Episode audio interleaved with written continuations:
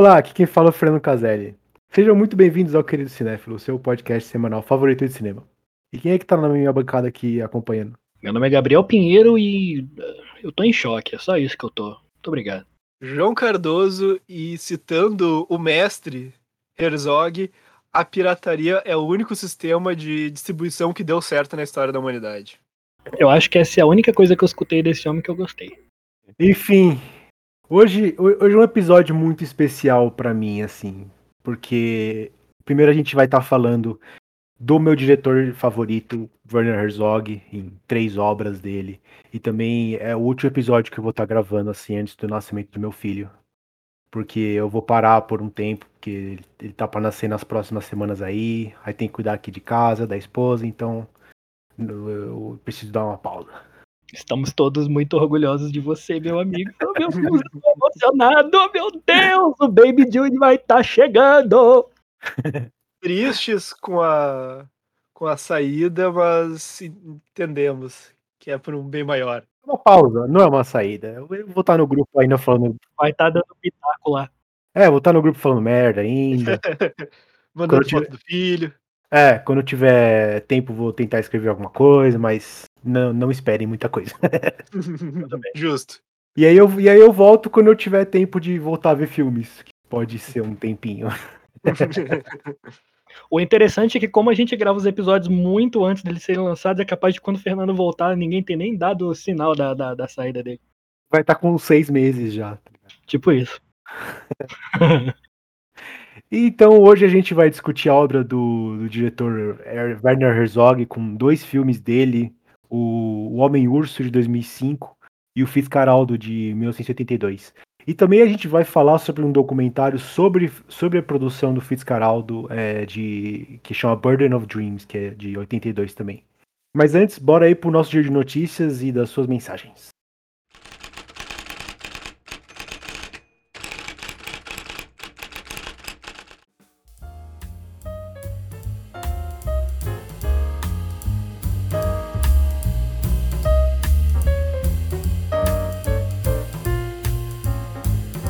Ator francês Jean-Paul Belmondo faleceu nesta segunda-feira aos 88 anos. Belmondo foi uma estrela do movimento cinematográfico francês Nouvelle Vague, um dos mais importantes da história do cinema. De acordo com informações dadas pelo G1, obtidas com o advogado do ator, ele estava muito cansado há bastante tempo e morreu tranquilamente. Além do trailer, Matrix Resurrections também ganhou sua primeira sinopse oficial, mas para quem acha que se trata de uma sinopse genérica, está enganado. Pelo que podemos ver, o texto sugere que as histórias de Matrix Reloaded e Revolution serão totalmente ignoradas.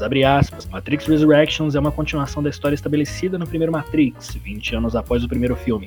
A franquia que ajudou a definir a cultura pop na virada do século está de volta para uma continuação e extensão do filme original. Uma nova aventura alucinante com ação épica que se passa em um mundo familiar, mas ainda mais provocativo, onde a realidade é mais subjetiva do que nunca e tudo o que é necessário para ver a verdade é libertar a sua mente, fecha aspas. Outro indício de que isso pode acontecer é que sequências antigas de filmes originais estão sendo completamente ignoradas por novos longas, este sim dando sequência direta à primeira obra. A Sony Pictures anunciou que Venom, Tempo de Carnificina, teve sua estreia antecipada nos cinemas brasileiros. Agora a sequência estreia em 7 de outubro, uma semana antes do previsto. Venom, Tempo de Carnificina, terá Woody Harrelson reprisando o papel de Cletus Cassidy, com o personagem finalmente se transformando em Carnificina, uma variante vermelha e ainda mais destrutiva do Venom, que também tem a volta de Michelle Williams como Anne. A estreia de Halloween Kills, o novo filme da celebrada franquia de terror no Festival de Veneza 2021, foi recebida com críticas divididas. As reações dos jornalistas apontam que o longa é violento e eficiente, mas também básico básico e pouco preocupado em mover a trama adiante. O novo filme mostrará como Meyer sobreviveu à armadilha de Laurie Strode, de Emily Curtis e sua família no longo anterior, voltando mais uma vez para infernizar a sobrevivente. Pela prévia, entretanto, é possível ver que o cerco de civis se fechará contra o lendário assassino. Será que ele perecerá diante da vingança de suas vítimas? Halloween Kills, Terror Continua, dirigido por David Gordon Green, deve chegar aos cinemas em 15 de outubro de 2021.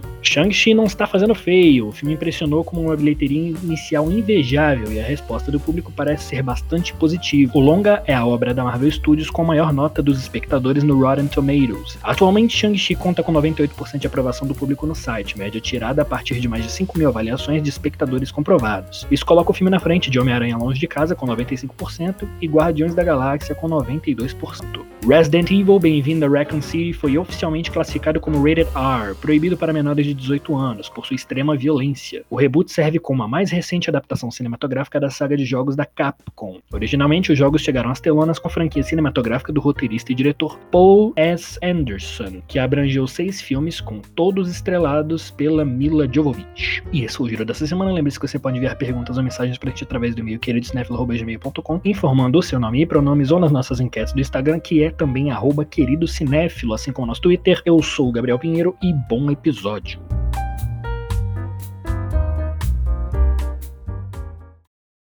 Fernando, conta para mim, pelo amor de Deus, qual é o seu rolê com Werner Herzog, por favor? Me explica, eu preciso muito entender. Assim, quando eu comecei a ver, a, a realmente mergulhar no cinema, eu, eu descobri que eu amo documentários. Assim, eu, eu adoro o olhar poético que ele tem sobre, sobre a, a, humanidade, a realidade, sabe? O que significa fazer um filme, sabe? Acima disso, como fazer um documentário, sabe? Que é a verdade de um documentário, de uma, que, é, que é uma obra de arte, sabe? Não é um texto jornalístico, é uma obra de arte. Eu adoro o jeito que ele, que ele trabalha esse tipo de, de pergunta. É, ele parece que entende muito bem da, do formato documentário poético que a gente aprende na faculdade, né, João? Tipo, a gente estuda Helena, a gente estuda João Moreira Salles e tal, mas eu não lembro de ter visto muita coisa do Werner Herzog quando eu tava aprendendo sobre documentário e tudo. Eu acho assim um pouco do Herzog, uh, e acho que parte do tanto do documentário quanto pro, pro cinema de ficção dele, ele é um pouco fora dessas caixinhas assim que tenta se colocar ah, de documentário poético, de, de gênero de cinema. Eu acho que ele acaba, não só ele, mas outros vários diretores, mas ele tá nesse rol de diretor que criou uma linguagem tão própria que é difícil de tu dizer exatamente o que que é, né? Sim, ele, ele tem um estilo muito próprio, né? Uhum. De... E não importa se é um documentário, se é um filme de, de ficção, se é um vídeo ensaio, como ele fez alguns já também, né? Eu normalmente sou muito atraído a documentários, isso é uma coisa que me deixou animado na hora que a gente falou de, de falar sobre o Herzog, né? Porque eu só escutava sobre os documentários do cara e tal, e, e documentário é uma coisa. Eu acho que é o meu gênero favorito também, acho que do Fernando também.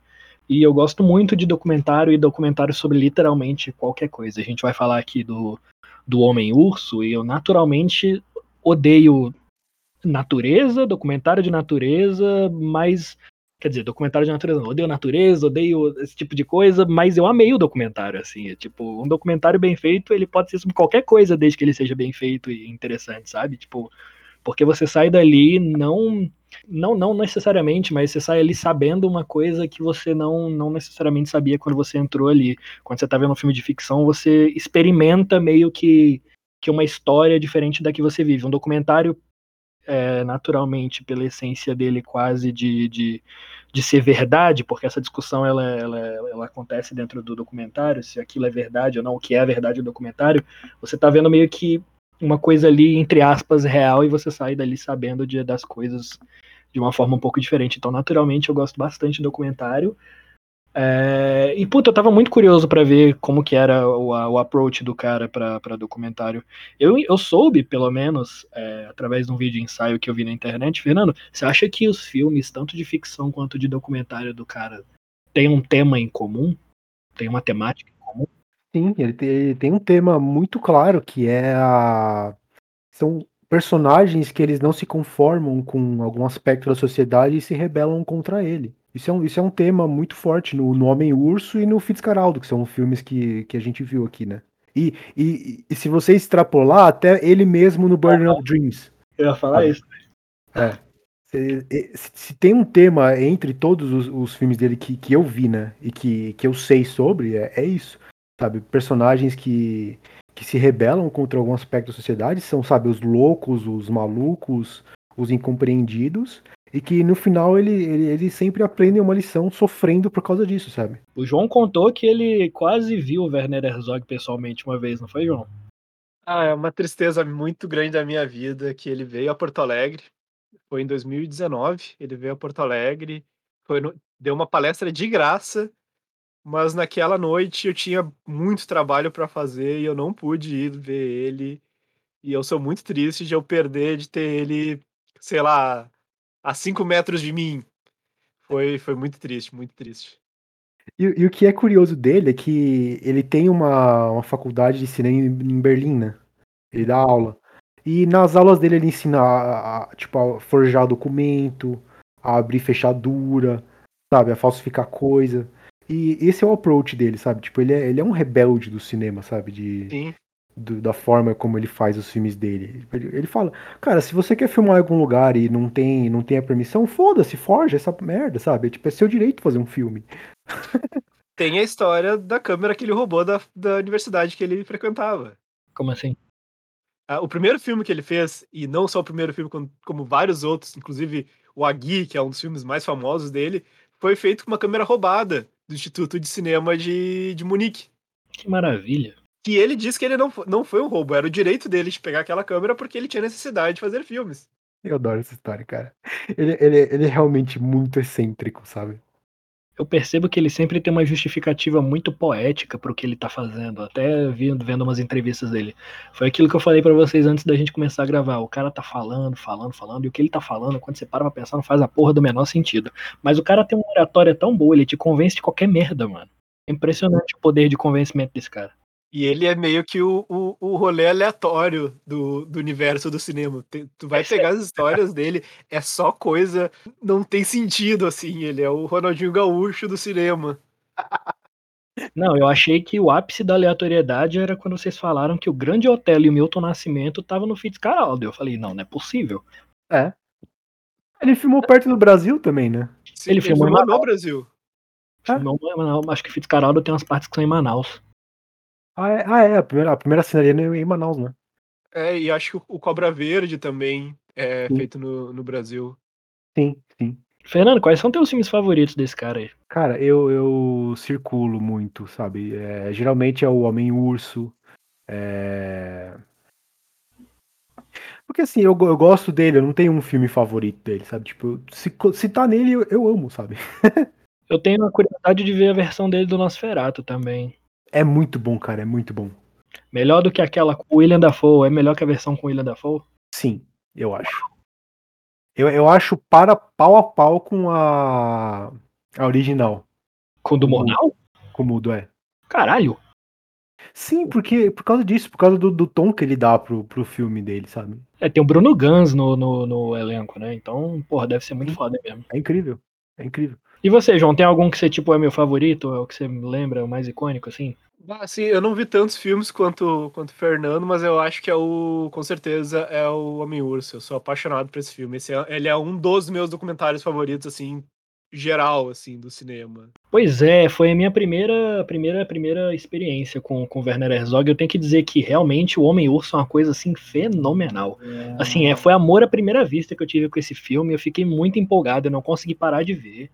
É, o tempo passou que eu nem senti. E, putz, eu acho que a gente já podia entrar nesse filme. O que que vocês acham? Mas é claro, lá. vamos lá.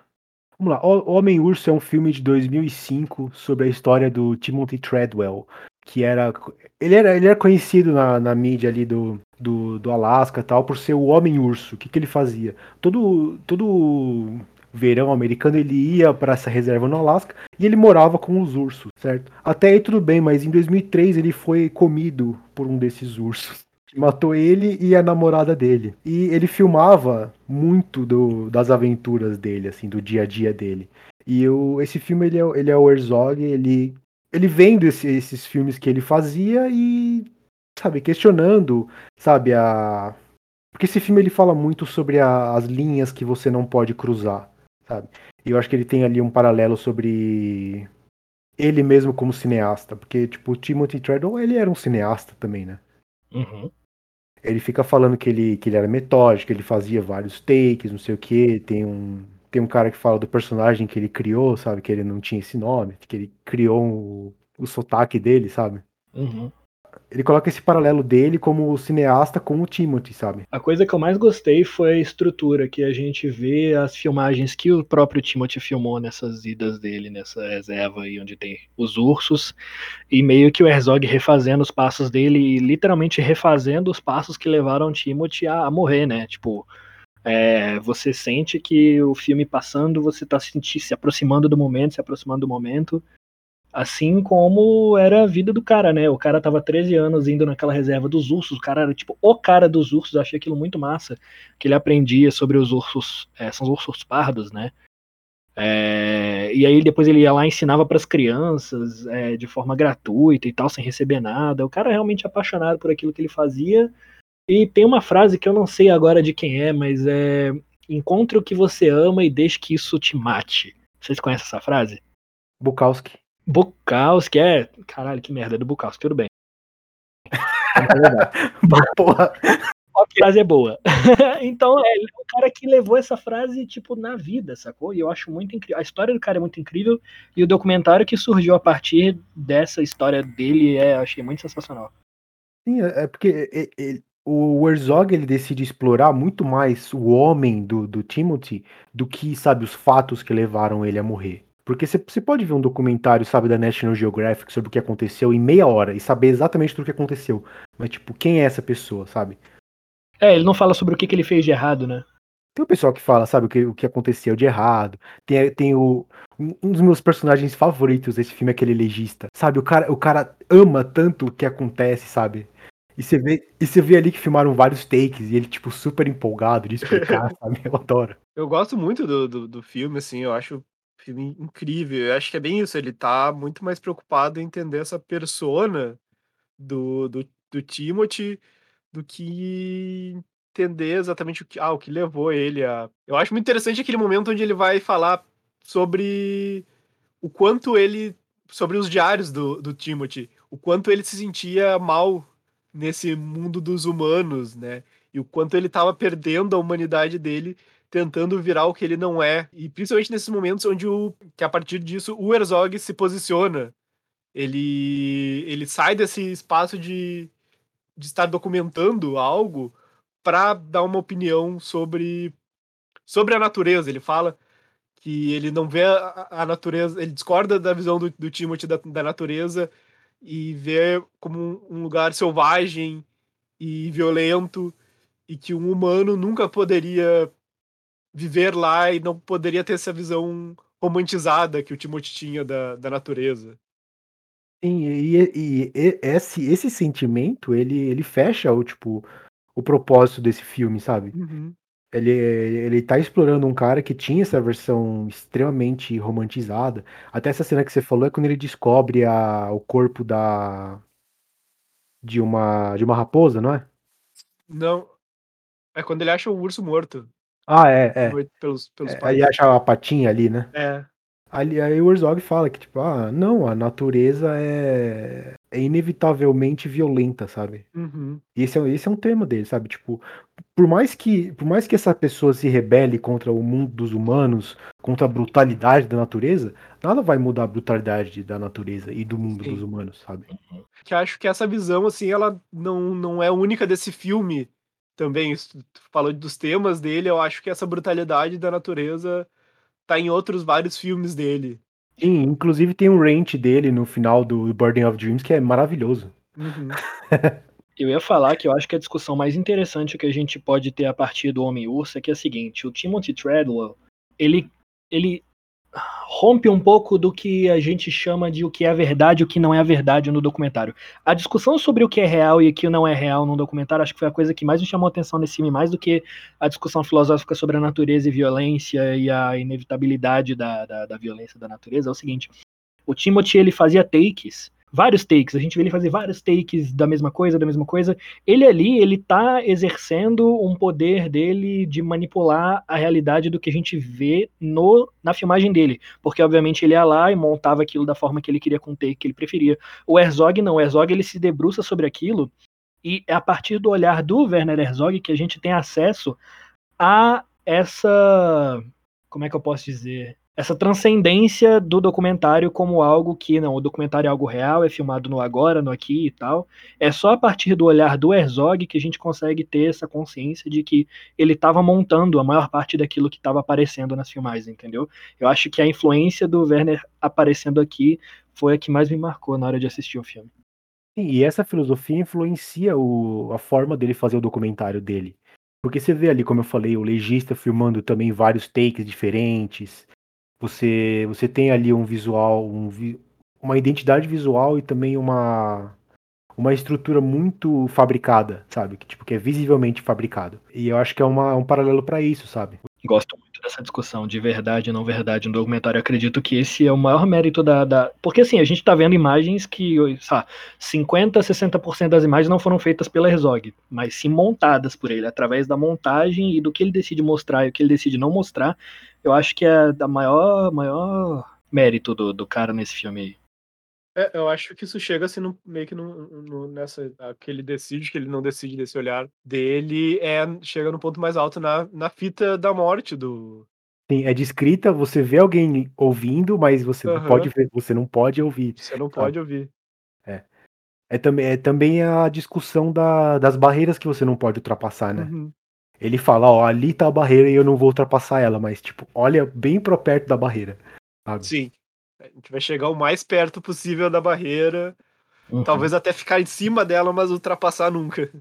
É, você vê o sofrimento de quem tá ali ouvindo aquilo, né? Você não Uhum. você sente através da outra pessoa. Isso é muito doido, né? É, é um filme incrível, sabe? Eu adoro, eu adoro a, a estrutura dele. Eu já vi, eu já vi ele várias vezes. E assim, cada vez que você vê, você descobre uma coisa nova. É, uma coisa que, que eu adoro em documentários é o, é o set que eles fazem para as entrevistas, sabe? E, eu acho que melhor que melhor ou tão bom quanto ele só o Errol Morris para montar, sabe? Uhum. Pra você ver quem é esse personagem que tá falando, dando a entrevista através do, do fundo, sabe? Repa- reparem isso vendo documentários. Vocês e, tipo, os nossos ouvintes. Toda vez que alguém tá dando uma entrevista, pausa e olha o fundo. E, tipo, o que, que o fundo me conta sobre essa pessoa, sobre essa história que tá sendo contada aqui no documentário. Porque o documentário é isso, ele é, ele é, ele é uma história, ele não é um, não é um texto jornalístico, sabe? Não tá, não é para, não é, sabe, vou filmar meia hora da, da rua, igual, tipo, Cinema Veritas. Falando de ultrapassar barreiras, acho que muitas barreiras foram ultrapassadas com Fitzcarraldo, que é o nosso próximo filme. O, o Fitzcarraldo é a história do Brian Sweeney Fitzgerald, um, um homem determinado que quer construir uma, uma ópera no meio da selva peruana. E ele, ele conta a história desse, desse homem obstinado que tem um objetivo único, que é construir essa ópera no meio da selva. E para fazer isso ele precisa ganhar dinheiro como um barão do, dos, do- da, da borracha no, no final do século aí 18, 19. E, e a história das loucuras que ele faz aí. E aí, gente, o que, que vocês acharam de Fitzcarraldo? Eu acho que ele é um filme absurdo, assim. é, ah, ele, tu vendo ele, tu vê que é que a própria existência dele é um filme absurdo. Depois, quando a gente for discutir o Bird of Dreams, é mais ainda. Mas eu acho que é um filme belíssimo. Eu eu me apaixono, é um filme muito apaixonante, assim, porque a gente tem esse personagem execrável, que é o Fitzcarraldo, e, e assim, é perfeito ser o Klaus Kinski. O Klaus Kinski, ele tem uma cara de ser meio execrável mesmo, e tudo que a gente sabe sobre, sobre o Klaus Kinski, a cara e a personalidade são a mesma. E tem aquela energia meio chaotic, né? É, assim, e, e é esse homem ah, se afogando no próprio sonho e na própria megalomania dele. E, e eu gosto muito da metáfora do barco que sobe que sobe o, o, rio como essa metáfora pro, pro Sísifo, né? Sim. Do, da, da pedra que. Do homem que tem que levar todo dia a pedra até o topo da montanha para ela, pra ela cair de novo. E eu acho que o filme faz esse arco, assim, de uma maneira muito bonita e, e muito apaixonante para aquele final que eu acho. Eu não sei. É, é, é um final que até hoje eu não sei o que eu tô. Eu já vi o filme acho que três vezes. Eu não sei o que eu sinto vendo aquele final. Se eu, se eu fico feliz por ele, se eu fico desconfortável por ele, se eu fico triste pelo Fitzcarraldo, eu não sei o que sentir naquele final, mas eu amo aquele final. Ah, de- depois a gente discute o final, mas eu, eu tenho uma opinião bem clara sobre o final. Mas vamos lá, Gabriel, o que, que você achou sobre Não, Fitzcarraldo? pode, pode falar a sua opinião, cara. Pode falar o que você achou aí. Ele quer ter a palavra final. Não, não é isso, não. É que eu tô aqui ainda pensando, eu tô aqui montando na minha cabeça. Ah, tá. Não, não, porque, porque o, se você pensar no arco do Fitzcarraldo, ele, ele é um arco clássico do Herzog, sabe? Tipo, uma pessoa que não se. Primeiro, ele não se conforma com o mundo que ele vive, sabe? Da, da, da, da floresta peru, peruana, que tem esses barões que ele fala que ele, que ele odeia, esse pessoal que consegue fazer tudo com dinheiro, sabe? você já coloca ele contra essa burguesia aí do, do, dos barões da borracha nessa época, que a gente aqui no Brasil sabe muito bem que como eles, como horríveis eles foram. Uhum. Sim. E primeiro ele se coloca contra, contra isso. E o objetivo dele é trazer uma coisa bonita para esse mundo, a ópera. E, Hum. e- e eu acho que assim, o arco do filme é no final ele, ele saber que ele não, ele, ele não, ele não queria mesmo fazer, tipo, sabe, um, um edifício opulento, onde ninguém vai conseguir entrar a não ser tipo a, a elite. Sabe? Ele, ele faz aquilo ali por causa da jornada dele, por causa, sabe, que ele se conectou com, com o povo nativo, sabe? Quando, quando, ele, quando ele mostra ele vivendo antes com, com o pessoal, ele tá sempre cercado de, de crianças, de animais, sabe? De, de gente comum. E é isso, o que, ele, o que ele quer não é se afastar, o que ele quer é trazer. Por isso que no final ele, ele pega o barco e coloca a ópera dentro do barco pra passar pro povo ouvir a ópera, sabe? Uhum. E eu acho que é isso, ele é, é a vitória dele, porque ele descobre que o objetivo dele não era criar um- uma ópera, sabe? Um, o prédio da ópera, sabe? Ele queria trazer a ópera, sabe? A música, a arte. Eu tive, eu tive uma dificuldade enorme de me conectar com esse filme quando eu comecei a ver. Primeiro porque ele já é um pouco paradão. Achei ele bem parado, assim, tipo, não, não, não me fisgou já. E, cara, eu naturalmente já não sou fã de ópera, não sou fã de filme de época, de natureza. E, cara, depois que eu comecei a ver. a- Porque, assim, foi o que o João falou: é, é um desejo, é um sonho megalomaníaco de um homem, entendeu? E tudo bem, o negócio é que ele tá envolvendo ali, cara, povos originários, entendeu? Tipo, para poder é, conquistar e conseguir é, concretizar aquilo que ele tá querendo. Então, ele usa aquelas pessoas. Então, desde o início eu já comecei a ficar, ah, meu Deus. Então, foi, foi bem dolorido. É, eu consegui, na verdade, me conectar talvez com a dor daquelas pessoas que estavam ali trabalhando para esse cara, que por mais que não fosse evidente, era claro que alguém estava exercendo um, um poder em cima delas, alguém estava exercendo alguma, algum tipo de, de exploração em cima delas. E eh, vocês falando que ele queria trazer a ópera e tal, eh, soou para mim como se ele entendesse aquele povo como um povo que não tinha cultura, como vendo um- como um povo que precisasse daquilo que ele estava trazendo, entendeu? Como se fosse uma necessidade. Mas não, na verdade era uma necessidade dele de, de conquistar esse sonho dele e tudo mais. Não, mas o, o Fitzcarraldo, ele vê esse povo como um povo menor. Isso sim. O Fitzcarraldo não é uma boa pessoa, ele com certeza vê o povo originário como um, um povo ah, menos culturado do que ele. Pois é, eu tive uma dificuldade enorme de me conectar com esse filme. E foi quando eu tava assistindo isso, eu falei, puta que pariu, Herzog, por que, que você não fez só documentário, velho? Não, mas eu acho que, que, que quem vê isso é o personagem, não necessariamente o filme. Sim, até, até porque ele falha miseravelmente, né? É. Por causa de uma ação do, desse povo originário. Ele, eu, é, é- o filme mostra que, que é o povo que levanta o barco e é o povo Sim. que solta o barco, sabe? O- No final. Sem o povo, ele, sem aquele povo, ele não é nada. Sim. Não, não faria nada do que ele queria, do que ele, Porque ele tentou, né?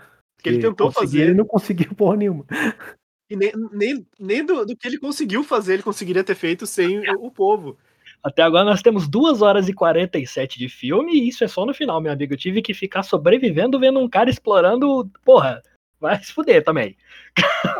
Ah, mas nem, nem todo filme espera que você concorde com o que o protagonista É. faz, né? Com certeza, com certeza. Mas sabe é o ranço? Problema ah, sim, é ranço. Hanson, entendo, mas ficou em mim e eu falei, pelo amor de Deus, não vai ter alguma coisa que vai me fazer me conectar com esse filme, porque eu não me conectei com o personagem, com a ideia dele, o sonho dele, eu não consegui me conectar com, com, com a natureza da, da arte que ele tava querendo trazer pra essa galera, com as intenções dele, com o processo dele. Porra, foi, foi difícil, vou te falar. Mas eu, mas eu acho que é aí que entra o final do filme, sabe? Que, que ele decide não trazer a ópera, porque seria uma coisa que ninguém ia conseguir ver. Mas ele faz a ópera ali pro, pro povão mesmo, sabe? Vamos, vamos falar, vamos falar do Grande Otelo, porque ele merece.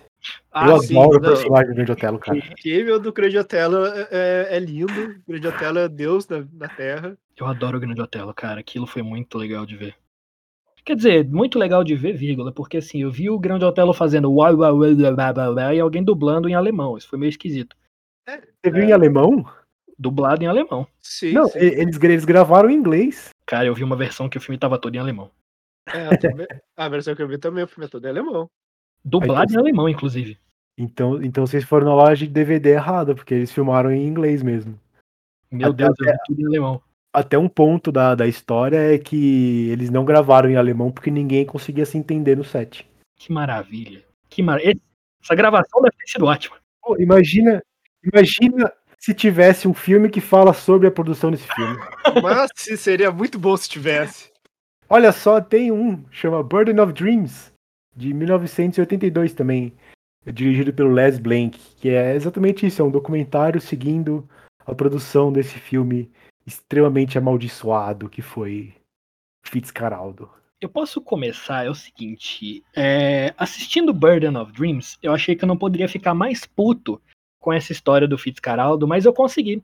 Sabe por quê? Porque não só o Fitzcarraldo ele fala da megalomania, de um sonho inútil de um homem, como o Burden of Dreams fala do sonho inútil e megalomaníaco exploratório do Herzog.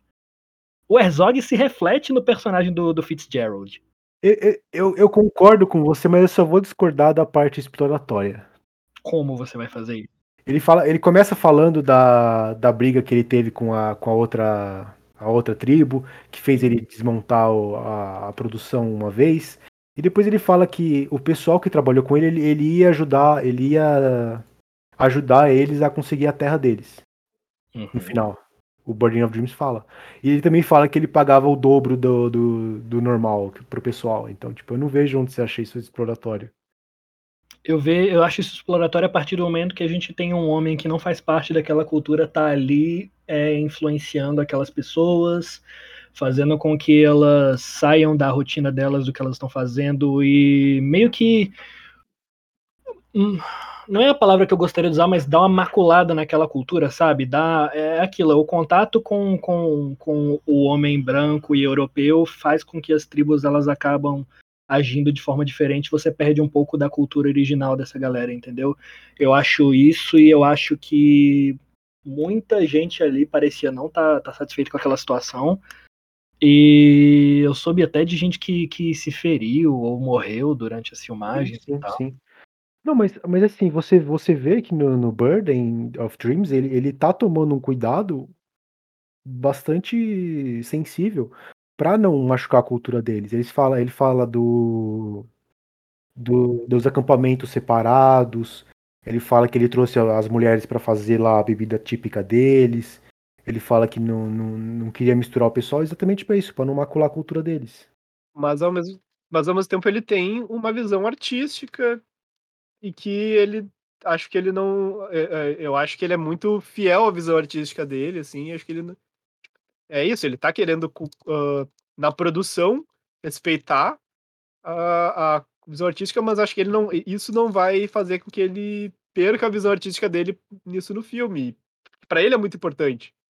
Então eu, ah, acho que a, a produção foi ah, o máximo possível respeitosa assim a- até certo ponto a, a a, população tava lá, mas o, o filme em si, ele, ele não é uma ficção, ele não precisa necessariamente ter sido ah, fiel à cultura. Não exatamente, acho que não seria exatamente de respeitoso, mas acho que é extremamente fiel às culturas dos povos de lá. É, Uhum. até, até porque além de ser uma ficção, ele tava mostrando um tempo passado, né? Uhum. E até, e até ele fala no, no Burden of Dreams, ah, é, essas culturas elas estão morrendo, sabe? Já, já vai chegar uma época que essa língua não é mais falada, que essas pessoas já estão integradas com uma, uma cultura mais ocidenta- ocidentalizada. E, e, e, sabe, isso é horrível, isso é triste, é uma realidade que, que aconteceu desde os anos 80 pra cá. Provavelmente esse povo, esse povo mal existe, sabe? É isso, isso já estava acontecendo. O filme mostra que isso já estava acontecendo. Cara, eu achei muito esquisito. é, eu fiquei com, com puro ódio depois de ver esse filme. Por mais que for. Puta, e o documentário ele é muito bem feito. Esse aqui é foda, o documentário é foda pra caralho. O problema é o que ele tá mostrando, entendeu? E aí eu fiquei com raiva e fiquei muito bravo com o que eu tava assistindo. E, cara, essa postura meio.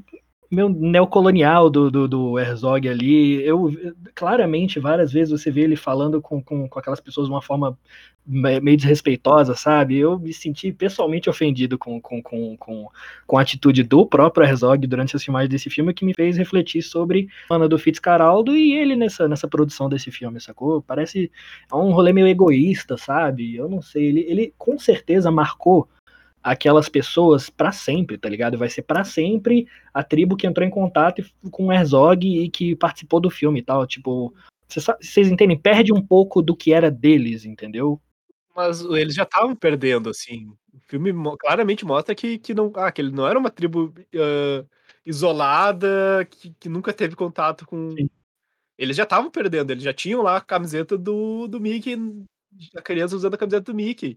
Eles todos eles usavam sunga, eles não é que, é que essa identidade deles foi imaculada durante séculos e séculos e chegou lá o Herzog para despirocar tudo. Não, isso era um processo, foi um processo que já estava acontecendo. Ele percebe, ele percebe isso e ele, ele toma medidas para não piorar, né? Exato. Que é uma parte importante do filme que, quando ele fala disso. Ele, ele, ele paga mais do que eles receberiam fazendo qualquer outro trabalho. Ele deixa ele deixa o, o, o, talvez não seja a melhor maneira, mas vivendo no, no, no mundo capitalista, a gente infelizmente tem que uhum. uh, ser, até certo ponto se curvar e, uh, algumas coisas. Ele deixa os, os, os indígenas explorarem a produção, vendendo foto, vendendo uhum. uma flecha a, ao preço de um, de, do salário de um dia normal para um outro trabalho para o Klaus Kinski. Uhum. Cara, eu queria que eles falassem quanto que as prostitutas que estavam acompanhando eles co cobravam. Ah, velho. eu não sei. Eu acho que o Eduardo Galeano ainda tá muito na minha cabeça. Eu acabei de ler As Veias Abertas da América Latina, sabe? Ah, eu... sim. É... Nossa, mano, eu não sei. Mas eu li esse livro recentemente, aí eu vi esse filme e, sabe, o bagulho não bateu legal, entendeu? Ele reconheceu o problema da, do neocolonialismo e do, do capitalismo nessa dessa sociedade e tentou não piorar tanto, sabe? Ele falou, ó, eu vou fazer esse filme lá e eu não quero piorar a vida do, do, do povo nativo, sabe? Mas a, acontece, sabe? É um processo que tá aí. O capitalismo não é opcional, sabe? Me soa um pouco como desculpa por ser homem, essa, esse tipo de, de coisa, sabe? Sabe aquele maluco que vai para ficar com os índios, entender, não sei o que e tal. Porra, me soa muito esquisito isso sempre. Toda vez que eu entro em contato com algum com alguma obra de arte que tem a ver com isso, e o cara, não, porque essas pessoas sofrem demais e que não sei o que, e ele tá lá pagando R$3,50 pra, pra galera pro filme e sendo meio escrotão, sacou? Tipo, sei lá. Mas em nenhum ponto ele, ele tentou entender a cultura deles. Ele só, ele só preservou. Ele falou: ó, não vou me meter, porque o que é deles é deles, o que é o que é do pessoal técnico aqui é nosso. Uhum. Sabe? Até, é, é, é, até aquela cena do, dos campos separados, eles falam: oh, se, a gente, se a gente tentar se misturar, sabe, eles vão se estressar com a gente e a gente vai acabar se estressando com eles, sabe? Porque, porque é uma cultura diferente. Então a gente deixa eles vivendo a cultura deles e a gente vive a nossa, sabe? Uhum. Quando a gente não tá filmando, sabe? Sim. Mas vamos ter, parar de cancelar o Herzog e vamos falar do filme um pouquinho mais, né?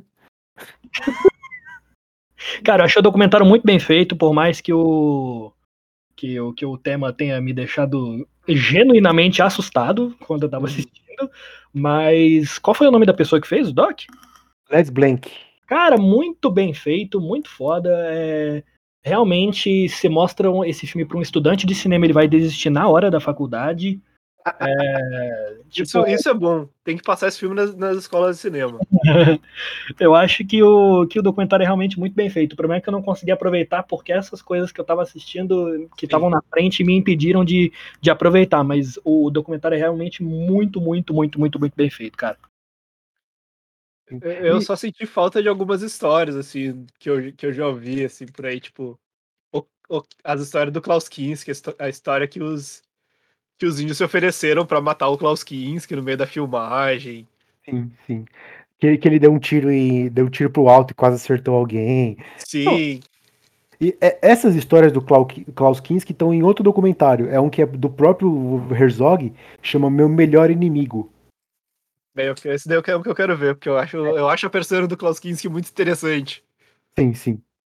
E, e, e, assim, uma, uma última coisa que eu queria falar sobre esse documentário é que como ele fecha, sabe, o tema herzogiano, sabe? Vamos falar essa, vamos criar essa palavra. Eu tenho certeza que algum acadêmico já usou essa palavra. Aquele monólogo dele no final, falando da, de como ele odeia a floresta, mas ele, na verdade, ele ama a floresta. Quando ele começa a falar da, da brutalidade, que ele fala que o uhum. Klaus vê eroticidade na floresta, mas quando ele, na verdade, ele vê o contrário, sabe? Como ele vê uh, que não, não existe não existe bondade nem ruindade na natureza, sabe? Tipo, ele vê o mundo, o mundo natural como uma coisa caótica, sem regras e que, e que vai te fuder se você ir contra ela, sabe? E que é o que é sobre esse documentário, sabe? Um homem que quis desafiar a natureza para fazer um filme, tá? sabe? Uhum. E só uma última última curiosidade sobre a produção do filme, uma história que não tá em, não tá em nenhum, do filme, nenhum filme do Herzog, tá num filme colombiano, acho que é o Tigres de Papel. Uh, é um documentário sobre, uh, sobre cineastas colombianos que, que acabaram por participar do, das filmagens, atuando. Tem uma história que um deles foi pediu para passar o texto com o Klaus Kinski antes da filmagem né? Pra, pra, não para passar o texto, porque o Herzog não trabalha com texto, para ensaiar mesmo. E o Klaus Kinski se emputeceu com ele e começou a xingar ele do nada. E xingou, xingou, xingou, disse que ele nunca que ele não ia mais trabalhar nesse filme, que ele nunca mais ia trabalhar com cinema. Deu o showzinho do Klaus Kinski, famoso. E esse cara, assim, era jovem, ele ficou assustado, né? Era a primeira produção com alguém importante que ele tava fazendo. Ele achou que tá, acabou minha carreira aqui, agora, esse cara vai vai, vai acabar com a minha carreira. E diz que deu uma meia hora e chega o Herzog com um pirulito. e dá para ele. Diz que não, tudo bem. Ele é o Klaus Kinski é assim mesmo. Dá uma bola porque ele disse. Amanhã tu volta aqui para filmar e nem vai, vai dar nada. E diz que ele voltou no outro dia para filmar.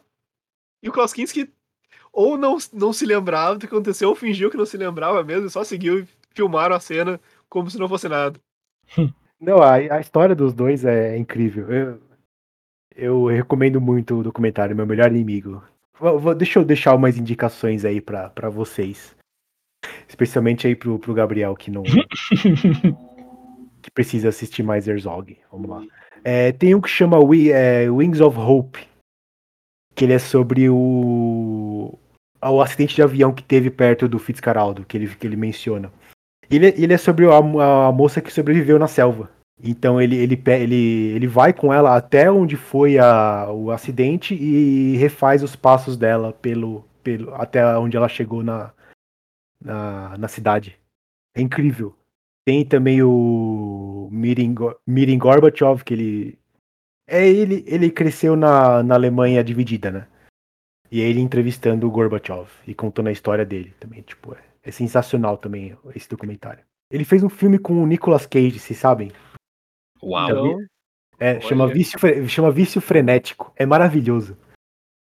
É aquele Bad Lieutenant, Port of New, Orleans. E é maravilhoso. Ele, ele tem, ele tem uma, ele, uma, uma neura dele que se manifesta através de um lagarto no meio da, da, da cena. e o querido cinéfilo dessa semana vai ficando por aqui. Fica ligado no nosso site oficial, nas nossas redes sociais, para mais conteúdo do querido Cinef. A gente tem texto toda terça-feira, ao meio-dia, e podcast toda sexta-feira, às 10 horas da manhã.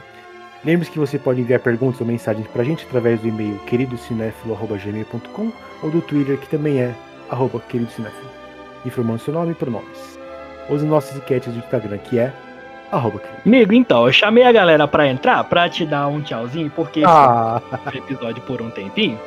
Ah. Então, o André também deveria estar entrando neste exato momento. A Marina, ela está viajando, então ela não pode entrar, mas vou mandar mensagem para você. Querido, a gente te deseja toda a sorte do mundo nesses próximos dias e meses que você vai estar aí cuidando do neném. E anos, assim, porque vai seguir, né, cuidando do filho por um bom tempo. É, é. espero, né? Com Se Deus quiser. Não, né? com certeza. Boa sorte, Parabéns, mano. Tudo de bom pra ti e sua esposa, mano. Aposto que vocês vão se divertir, passar raiva, mas vai ser legal. Vai, os primeiros, meses, os primeiros meses, quando eu não estiver dormindo, eu nem vou saber o nome de vocês. Mas depois eu volto a, a falar com vocês. Filho é uma bênção, Fernando. Parabéns, você foi abençoado, cara. Obrigado, obrigado. Irmão Júnior da sua família aí, cinéfilo. Ei, ei. Obrigado, Parabéns, obrigado gente. Todas as felicidades do mundo pra você, sua esposa. Uhum. Estamos muito felizes, cara. Tá todo mundo muito animado, cara. Acho que mais mundo. Porque o, Ju- o Fernando, ele falou que ele não tem ansiedade. Ele não fica ansioso, mas a gente tá ansioso por A ele. gente aqui tá todo mundo aqui querendo esse filho. Tem que, tem que Nossa, cara. distribuir. É verdade. Ah, inclusive a gente fez um ultrassom ontem que deu pra ver a carinha dele no 3D. Ah, meu Deus. Ah, que amor. Ai, que fofo. Ó, vamos pegar a reação de vocês aqui, eu vou mandar agora. Meu Deus! Eita, poxa! Que Mano, fofo, mano. Nossa, mano, que da hora. sim. Sim, nossa. Ah, já pensou a primeira palavra dele vai ser Ai, Shrek? Nossa, o orgulho da família. Que amor, que amor, que amor. Fernando, velho, vai, vai, vamos tá, vou ficar com saudade, cara. Todos ficaremos. Ah, nunca realmente vou, Vai fazer nunca realmente vou embora. Vou estar tá lá com. Ah, e a minha, a minha esposa, ela falou que vai deixar pra ouvir todos os nossos podcasts quando tiver amamentando. Dani, você Então é mandem, foda, mandem agora um alô pra ela, porque ela vai ouvir. sério. Ai, ai, ai. Eu, eu, eu tô empolgado. Tô bem empolgado. Ansioso não, mas empolgado sim.